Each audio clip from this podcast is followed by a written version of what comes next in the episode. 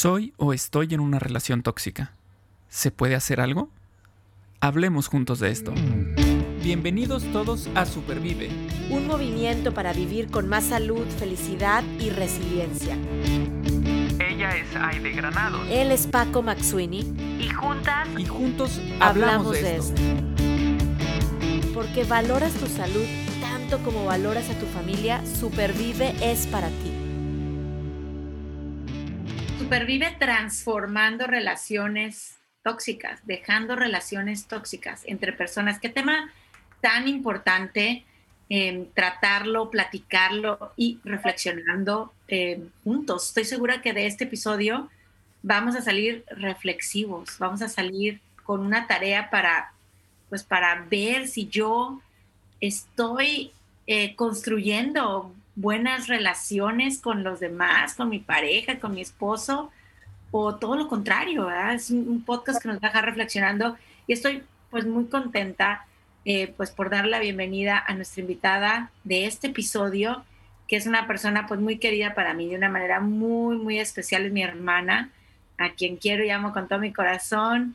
Eh, y les quiero platicar de ella un poquito. Liz, Liz Granados, ella es cofundadora junto con su esposo Carlos, de Manito Consulting Group. Ellos son una empresa que se dedica a la creación de cultura en, corporaciones y en familias. Y uno de los aspectos de creación de cultura positiva a lo que ellos, a los que ellos más se dedican es justamente a las relaciones interpersonales. Crear cultura positiva en las relaciones interpersonales. Liz y Carlos están certificados como consejeros en temas de pareja y matrimonio por el Instituto Gottman aquí en Estados Unidos y han hecho una labor muy especial para poder acompañar eh, a, a, parejas, a matrimonios, a familias en estos temas de cómo transformar relaciones tóxicas. Liz, bienvenida y gracias por estar esta noche aquí. Paco, bienvenido, gracias por estar esta noche eh, aquí en este episodio con nosotros y reflexionando estos temas. wow, eh, pues hola, hola. Hola Liz. ¿Cómo estás, Paquito? Muy contento. Venga, venga, adelante. Yo nomás saludo rapidito y ya. Ya salí. Pues me siento muy feliz, muchas gracias y muy agradecida por estar aquí con ustedes esta, en este rato, en este podcast que, que es mi segunda vez que puedo visitarlos porque ya alguna vez habíamos podido platicar de algún tema del perdón y que también es muy importante dentro de las relaciones, pero este tema de hoy, pues yo les agradezco que me hayan invitado porque definitivamente yo creo que cuando logramos tener buenas relaciones interpersonales, sobre todo con las personas más importantes de nuestra vida, pues nuestra, la calidad de lo que vivimos siempre será mejor. Entonces, pues yo creo que hay mucho que decir y me encanta el tema transformando relaciones tóxicas en lugar de dejando, porque yo creo que siempre podemos aprender y siempre podemos hacer las cosas de mejor forma. Muchas gracias por, por invitarme. Estoy muy, muy feliz, los quiero mucho y estoy muy orgullosa de todo lo que han hecho y sé que esto que todo hacen ustedes con todos estos podcasts, pues nos ha ayudado a muchas personas y espero que siga llegando cada vez a más. Gracias, no, gracias a ti, por estar aquí platicando. Me acuerdo muy bien del podcast del perdón. Eh, no podemos decir que hay podcast mejor que otro porque todos nos gustan y todos llegan al corazón en el momento indicado alguna persona, pero es uno de los podcasts que más eh, te puedo decir que hemos referido y que la gente nos dice. Así es que yo estoy segura que este también nos va, nos va a dejar eh, una reflexión y un aprendizaje para mucho, mucho tiempo. Y bueno, transformando relaciones tóxicas. Y yo quiero decir, a ver, Liz, hay, hay temas o hay comportamientos tóxicos muy obvios, ¿no? Que, que, hemos visto sí en películas, en series y en la vida real, ¿no? También muy cercanos. Cuando hablamos de relaciones de pareja o entre dos personas, yo quisiera que comenzaras dándonos tú algunos ejemplos de esos comportamientos obvios, de los cuales, voy a decir de una vez, no vamos a estar hablando en este podcast y tú nos vas a explicar por qué. Así es, Aide. Fíjate que hay comportamientos que yo creo que culturalmente hablando, no importa en qué país vivamos, pero en todos lados son cosas que no están bien. Por ejemplo, cuando vemos eh, personas que tienen violencia física entre ellos o violencia verbal demasiado fuerte o abusos físicos o abusos incluso sexuales, son cosas que de verdad en aquí y en cualquier otro país son comportamientos que van mucho más allá de lo tóxico, son comportamientos destructivos de una manera muy dañina y que además hay muchas instituciones que sabes que pueden ayudarte. En cualquier país, tanto en Estados Unidos, en México, en los diversos países que nos escuchan, estoy segura que los gobiernos tienen instituciones que pueden ayudarte si es que te encuentras en uno de estos casos extremos. Y sabes que esos comportamientos inclusive están ya definidos en la ley como comportamientos que deben de ser castigados y deben de ser eh, cuidadas las personas de este tipo de abusos, porque es de verdad no tomar en cuenta en nada la dignidad de la persona y buscar destruirla. Eso no vamos a hablar hoy porque yo estoy segura que si tú estás pasando por un momento así, que nos estás escuchando, en tu país debe haber iniciativas, ya sea públicas o privadas, a las que te invito a que recurras lo antes posible, porque tienen ya caminos muy estudiados y muy avanzados para poder ayudar en estos casos. Pero hay otros comportamientos que no son tan obvios y que tendemos a hacer todos los seres humanos y que a mí me llaman más la atención porque estoy segura que si no los detectamos a tiempo, empiezan a crecer como una bola de nieve y pueden llevarnos a tener relaciones verdaderamente destructivas. Sin embargo, si logramos detectarlos a tiempo y transformarlos en algo que nos ayude a conectarnos más, podemos tener relaciones que no solo vivan, sino que súper vivan como este podcast, ¿no? Y eso es lo que vamos a buscar hacer hoy, es detectarlos y buscar qué podemos hacer para llevarnos a un siguiente nivel en nuestras relaciones interpersonales y en nuestra vida. Wow. Wow, muy bien. Pues queremos supervivir, ¿no? Queremos supervivir. Y yo tengo, yo tengo una pregunta, porque bueno, pues aquí finalmente vamos a hablar también con respecto, sí estamos hablando de relaciones, pero pues hablemos del amor, ¿no? Hablemos del amor como, como algo fundamental en una relación, ¿no? Eh, y entonces mi pregunta sería, ¿cómo es que se puede estudiar el amor, pero de manera o de forma científica? Muy bien, muy buena pregunta, Paquito. Pues fíjate que hemos tenido la bendición de poder estudiar en un instituto que, que ya hay de nombre al principio, que se llama el Instituto Gottman. Este instituto se dedica precisamente a estudiar el amor de una manera científica, es decir, todas aquellas reacciones que suceden en nuestro cerebro y en nuestro cuerpo cuando tenemos relaciones interpersonales o relaciones de pareja que puedan ser significativas y que de verdad interfieran o, no interfieran, sino que de verdad sean significativas en nuestra vida para que puedan afectarla de manera positiva o negativa. Y en este instituto tienen un laboratorio súper interesante, en donde ellos invitan a parejas para que puedan estar ahí estudiándose y les piden, por ejemplo, te voy a poner un ejemplo, que hablen sobre algún tema difícil, sobre algún problema recurrente que hayan tenido, sobre algún dolor fuerte que hayan causado entre ellos. Y ellos están conectados a diferentes electrodos, en donde logramos medir las reacciones fisiológicas que producen las emociones. El amor no es precisamente una emoción, el amor es una decisión madura que toman entre dos personas para poder formar una pareja. Sin embargo, genera emociones. Y esas emociones, cuando las cosas van bien, pueden ser emociones que nos construyan, que nos ayuden a estar mejor, más fuertes, más alegres, que generen en nuestro cuerpo química positiva. Pero también cuando suceden momentos de dolor o momentos de enojo o tal vez de frustración o tal vez de alguna traición, un engaño, esos momentos también generan emociones que pueden generar químicos en nuestro cuerpo como el cortisol. Y eso puede ser una causa de enfermedades que pueden ir desde enfermedades del corazón hasta más adelante ciertos daños que se van causando por estrés acumulado.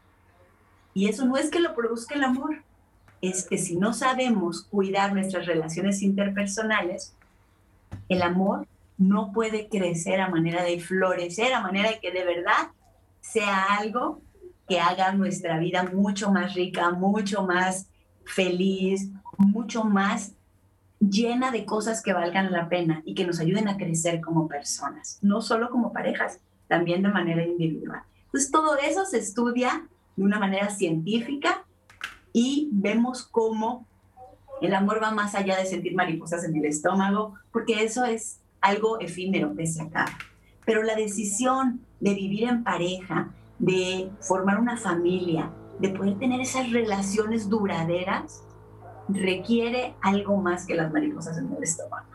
Ah, o sea, qué, buen mensaje para todos los que nos escuchan o que somos más racionales y que nos encanta este tema del dato duro, la estadística, la, ¿no? el comprobante. Y, y, ya nos estás diciendo en este laboratorio que están recogiendo evidencia científica de cómo el amor Em, como decisión em, y, de la buena relación interpersonal con, con, mi esposo, con mi pareja, pues me va a traer un beneficio, ya lo hablamos en otro podcast emocional de los abrazos, ¿no? Pero también físico. Y, y, en este podcast estamos y queremos vivir, siempre decimos, con más salud, con más felicidad, con más resiliencia.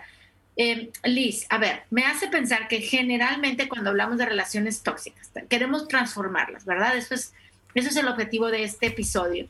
Pero cuando hablamos de relaciones tóxicas, generalmente siento, percibo que ya la relación está como que a punto de terminar, ¿no? O que ya, o que ya se quiere terminar, la gota que derramó el vaso, ya nada más estamos esperando la gota que derramó el vaso porque ya no más. O sea, esto está podrido, como decimos.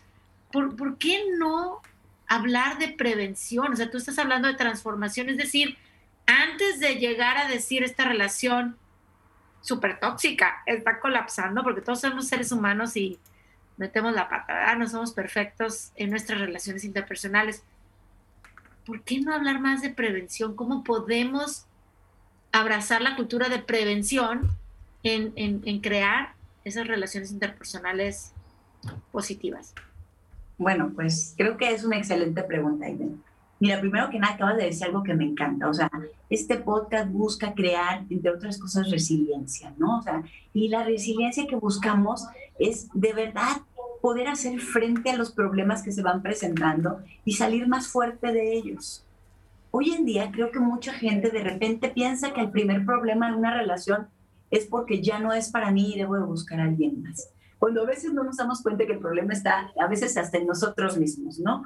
Y, y, a mí me encanta pensar en una cultura de prevención porque si estamos diciendo que el amor es una decisión y que buscamos tener relaciones que sigan creciendo, de verdad se ha visto en este estudio de laboratorio que los problemas son una de las principales fuentes de crecimiento si son bien manejados. Entonces no podemos pensar en una relación en donde nunca puede haber un problema, porque sería una relación que nunca crecería. Y lo que tenemos nosotros como objetivo cuando amamos a alguien y queremos tener una vida de pareja, pues es que ambos podamos complementarnos y aprender juntos y superar cualquier problema que se vaya suscitando. Pero hay veces que no debemos dejar que los problemas crezcan tanto para poderlos atacar. A mí me encanta la frase que dice, kill the monster when he's a baby, no mata al monstruo cuando es un bebé. Y eso es un, parte de una cultura de prevención, es decir, cuando veas un problema, no hagas como que no viste nada y lo dejaste pasar. Siempre podemos hacer algo que pueda mejorar la situación y de la que podamos aprender. Cuando logramos aprender, logramos brincar un escalón, no solo de madurez, sino también hacia que esas emociones positivas vuelvan a presentarse y las emociones que nos generaron algún daño, aprendamos que no va por ahí y no volvamos a pisar esas piedritas, ¿no? Que, que nos causaron algún dolor. Entonces, prevención en las relaciones, creo que es una cultura en la que se tiene que trabajar, porque desgraciadamente nos han vendido la historia, los cuentos de hadas, en donde nada más dice y vivieron felices para siempre, sin hacer nada. La realidad es que en la vida diaria hay trabajo, hay cansancio, hay tareas que hacer de la casa, hay cuentas que pagar, hay veces que hay enfermedades, hay veces que hay pérdidas, hay veces que tenemos algún problema de cualquier tipo, financiero, relacional, con la familia de la otra persona. En fin, hay cosas que se van poniendo en el camino, pero que podemos verlas desde dos puntos de vista. O desde un punto de vista de cuánto problema tengo con esta persona, o a ver, ¿qué puedo aprender y cómo puedo crecer para ser mejor persona? ¿Cómo puedo convertirme en una mejor pareja para la persona que amo? A veces tendemos a echarle la culpa solo al de enfrente, ¿no? Es que me tocó uno gritón, o es que me tocó una enojona, o me tocó un desordenado, o me tocó una que gasta todo el tiempo y no ahorra. No sé, hay, hay muchas quejas, pero creo que cuando aprendemos a decir, yo me quiero convertir en una buena pareja y la otra persona también lo quiere, podemos llegar mucho más lejos y practicar cosas que valgan la pena. Muy bien. Ahorita mencionaste, eh, mencionaste la palabra prevención. Y creo yo que, eh, pues obviamente para prevenir, pues tenemos que estar atentos a, cualquier señal. Eh, tenemos que estar con los ojos abiertos para darnos cuenta de qué está pasando, ¿no? Y entonces poder prevenir las cosas. Entonces mi pregunta es, ¿nos podrías compartir qué comportamientos tóxicos que no son obvios, porque esa es la cuestión. Eh, cuando son obvios, pues tan tan, o sea, lo veo muy fácil. Pero acá tengo que estar muy atento porque seguramente hay cosas que no son tan, tan obvias, no, no, no las puedo ver tan fácil. Entonces, ¿nos puedes compartir algunos comportamientos que no son tan obvios y que terminan por destruir relaciones?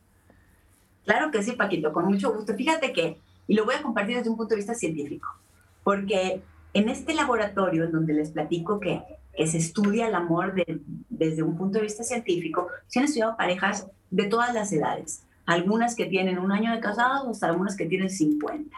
Se han estudiado parejas de todos los países. Entonces, lo que te voy a contar, que se ha encontrado como aquellos comportamientos que pueden ser más destructivos o tóxicos, es algo común en cualquier ser humano. Es algo común, no tiene que ver con una cultura, no tiene que ver con una edad o con un estrato social o educacional, no importa todos podemos presentarlos. Es más, la mala noticia o buena, no sé cómo lo veamos, es que estoy segura que todos nos vamos a identificar con ellos, porque son comportamientos humanos. Este, yo lo digo desde ahorita porque no quiero que nadie se me desanime, ¿no? Decir, Ay, soy una persona súper tóxica porque yo presento todos. No. Son comportamientos que a veces tendemos a hacer como parte de nuestra vida de seres humanos donde nos podemos equivocar y aprender.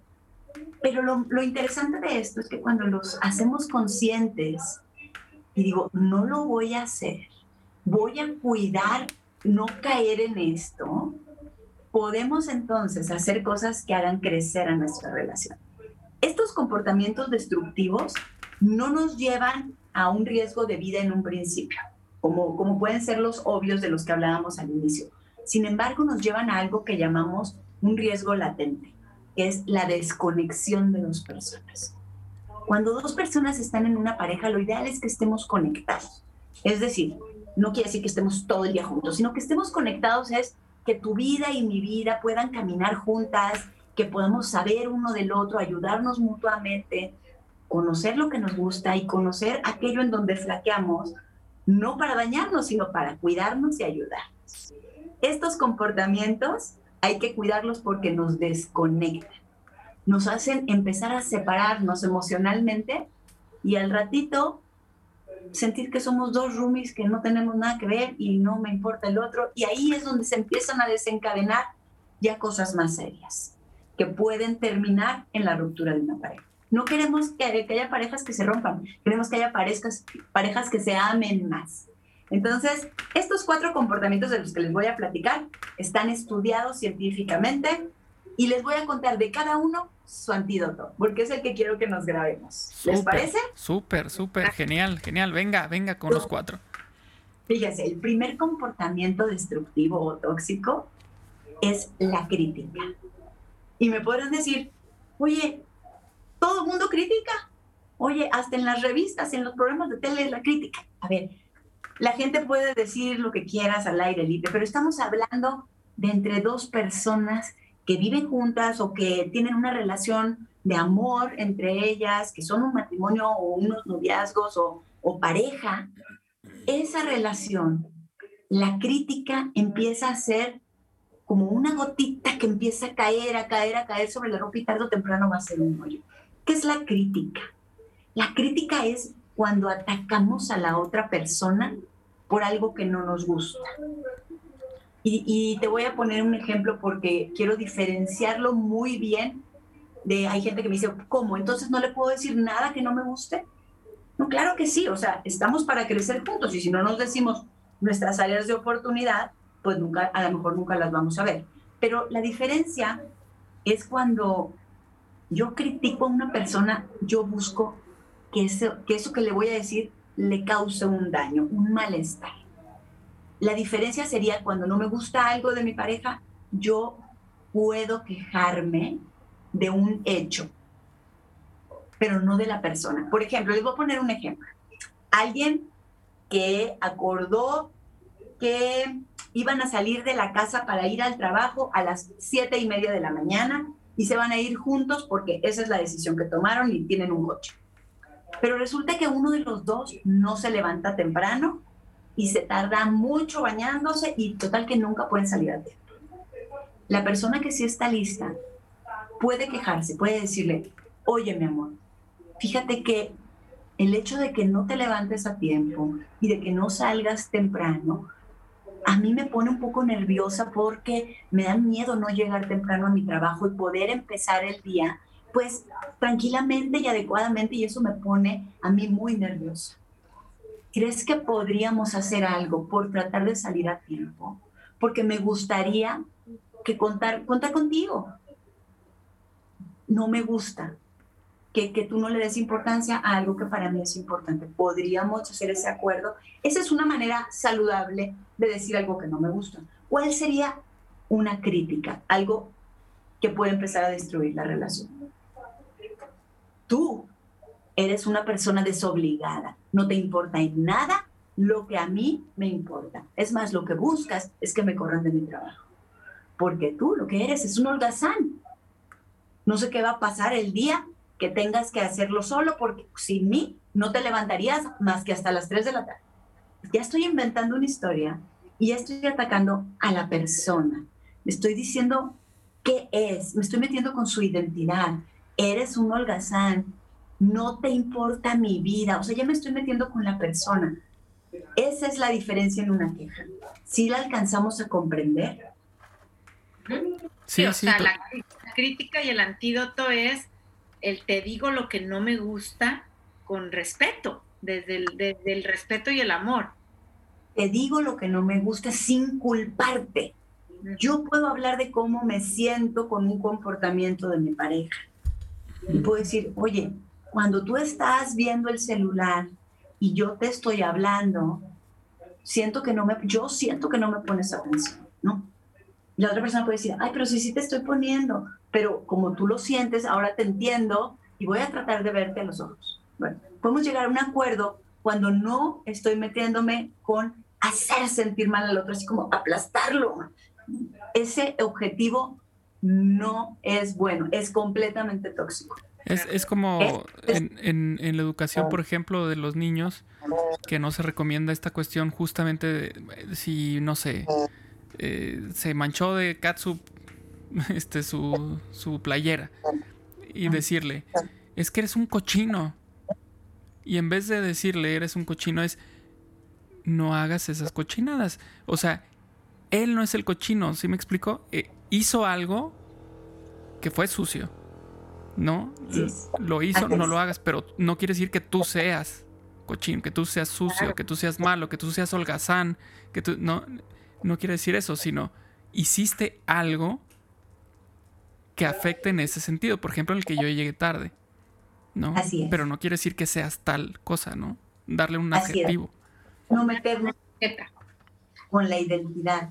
Y el, ingrediente clave aquí, cuando yo me quejo, quiero pedir algo que no me gusta, es la amabilidad. Está comprobado también científicamente que cuando pedimos algo de manera amable, el 90% de las veces se cumple. Y cuando pedimos algo de manera irónica, de manera violenta, de manera gritona, el 90% de las veces no se cumple. Entonces, de verdad, si lo que queremos es que nuestra relación crezca, metamos ese componente de amabilidad dentro de nuestra petición, de, la, de esa queja respetuosa de decir, te pido por favor esto. Y vamos a lograr que la otra persona entienda más nuestro punto de vista y no que se sienta atacada por una crítica, porque eso no lleva a nada. Solo genera ira y enojo. Perfecto. Muy bien, pues le seguimos con los, con los cuatro puntos. Entonces, ya vimos el primero. El primero es la crítica. Me quedó clarísimo. La amabilidad de ir las cosas de una manera respetuosa, quejarme de una manera respetuosa y con amabilidad pedirle un cambio. Te, hago una pausa ahí también antes de que llegues al segundo. Eh, porque ahorita dije, bueno, ok, está bien, lo entiendo todo, pero ¿qué pasa si en ese momento, por ejemplo, tú pusiste este ejemplo de que llegas tarde. Ya estás molesta porque ya vas tarde y no es la primera vez. Y tienes que llegar temprano al trabajo. Yo creo que el reto ahí es, a pesar de la molestia, hacerlo como tú nos estás diciendo. O sea, decir las cosas como tú nos estás diciendo, porque ya es también trabajar en, en eso que yo estoy sintiendo. ¿No? Tienes, es, es, buenísima tu aportación, porque el ser humano somos un ser racional, ¿no? Y a veces nos olvidamos de que somos racional y reaccionamos sin pensar, ¿no? O sea, y la reacción puede ser enojada gritar o enojada a criticar. Pero si yo me pongo a pensar que esa relación es un aspecto importante en mi vida y quiero cuidarla, la mejor manera de cuidarla es aprendiendo a dominar mi enojo para lograr el cambio que de verdad quiero, por el cual estoy enojada. Es, es el mejor camino para que el enojo se me quite, ¿no? Conseguir ese, que, que salgamos temprano. Entonces, el mejor camino siempre va a ser el que no es el tóxico. De acuerdo. Muy bien. ¿De acuerdo? Perfecto, de acuerdo. Pues vamos al segundo. Vamos al segundo y el segundo se llama la actitud defensiva. ¿Qué es esto? Fíjense bien. Es un comportamiento tóxico también muy común. Es, cuando alguien llega y me dice, oye, necesito que por favor salgamos temprano.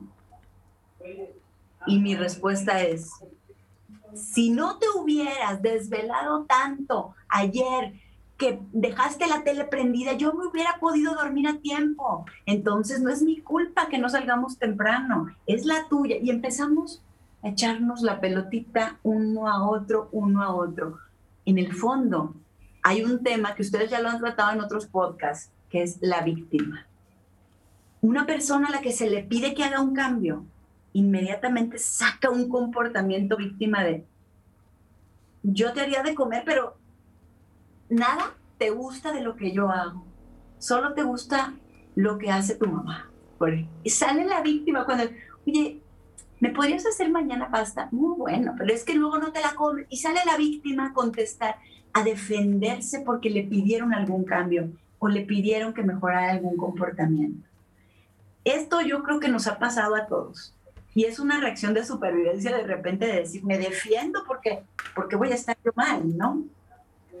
Y yo creo que aquí eh, el antídoto, o antes de hablar del antídoto, ¿qué, ¿qué es lo que pasa con estos casos? Solo logramos que los problemas escalen, escalen y escalen al empezar a echarnos la pelotita de culpa uno a otro, uno a otro.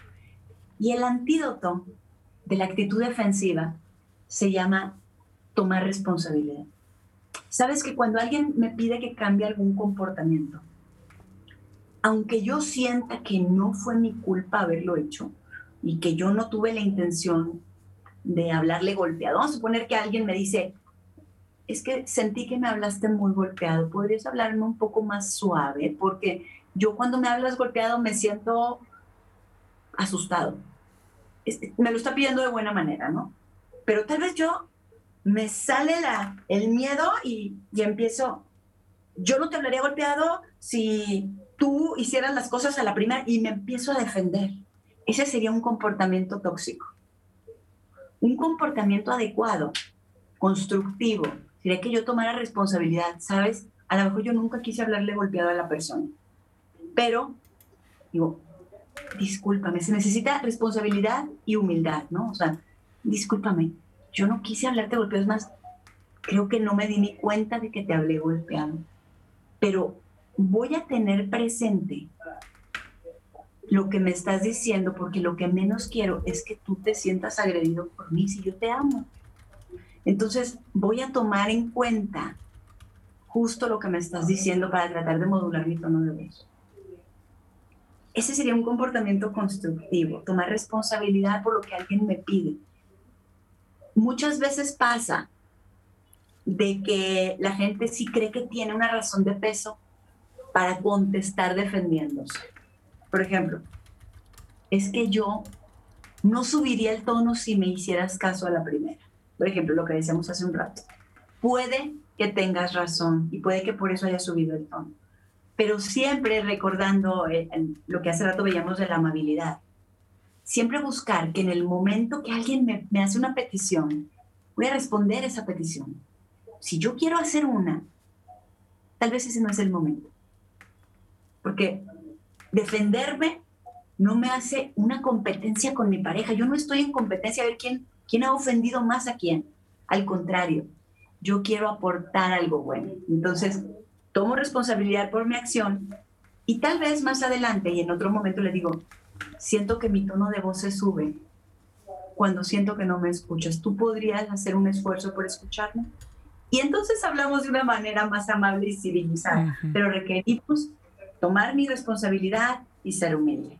Ese sería el, segundo antídoto. Wow, fíjate que este me voy a ventanear en este en este momento. Justo antes. Para eso está el podcast, Paco. ¿Eh? Para eso está el podcast. Sí, sí, sí. Creo que, bueno, hemos dicho muchas cosas ya. ¿Qué más da? Este, antes de, empezar a grabar el podcast, tuve ese comportamiento tóxico. Justo ese que mencionas, el número dos. Lo bueno fue que el antídoto llegó. O sea, no, me, no me quedé nada más con la primera parte fue, una, situación de trabajo eh, en la que, pues ya sabes, el tema de yo te dije, te dije eh, que, que, el proveedor habló y dijo tal cosa y yo la verdad no lo registré. Y entonces yo dije, no, nunca me lo dijiste. Este, es que nada más me mandaste esto y ya crees que yo voy a entender que con eso ya voy a hacer esto y voy a contactar al proveedor y tal, tal. O sea, mi reacción fue como justo dijiste, este, pues defenderme, defenderme. Eh, y bueno, ¿qué pasó? Hubo silencio, ¿no? Y fue cuando dije, pensé y todo, dije, no, o sea, es que aquí no, no hay una competencia, no es quién se equivocó, más bien es solucionar esto, ¿no? Ya pasó esto, ¿qué sigue? Y entonces obviamente ya fui y le dije, este, que, me disculpara, este, que yo no, no, no capté eso que me había dicho. Eh, una disculpa, pero ya le hablé, ¿no? Ya. Entonces, me confieso que, fui tóxico. No, bueno, es que son comportamientos sumamente humanos y a todos nos pueden pasar y nos pasan. Y no solo en nuestra pareja, como bien lo acabas de decir, en el trabajo, con los vecinos, en fin, nos puede pasar con quien sea. Y esto nos sirve para tener relaciones de calidad. Y también una persona que logra practicar estos antídotos es una persona que siempre está creciendo. A veces creemos por ganar en una, en una discusión vamos a crecer y la realidad es que no, terminamos perdiendo ambas partes. Claro, y además es que en este caso pues sí fue de trabajo, pero pues también fue con, con mi pareja, con Marce. Entonces fue una mezcla ahí de cosas. Claro. Exacto. Así es, así, así pasa. Pues muy bien. oye, Paco, es que esto que nos está platicando Lina, es que decirlo en verdad, lo podemos llevar incluso con las relaciones con nuestros hijos, ¿no? Eh, también, como, este, si queremos hoy construir, una, una, transformar una relación, pues duradera, con, con más paz, Liz. Yo te escucho y digo, creo que el común denominador de todo esto obviamente es el amor y, el buscar estas, es, construir paz, no guerra. Eh, y de verdad te, quiero agradecer. Creo que Paco tiene por ahí algo que contarnos porque esto, este tema va muy bien.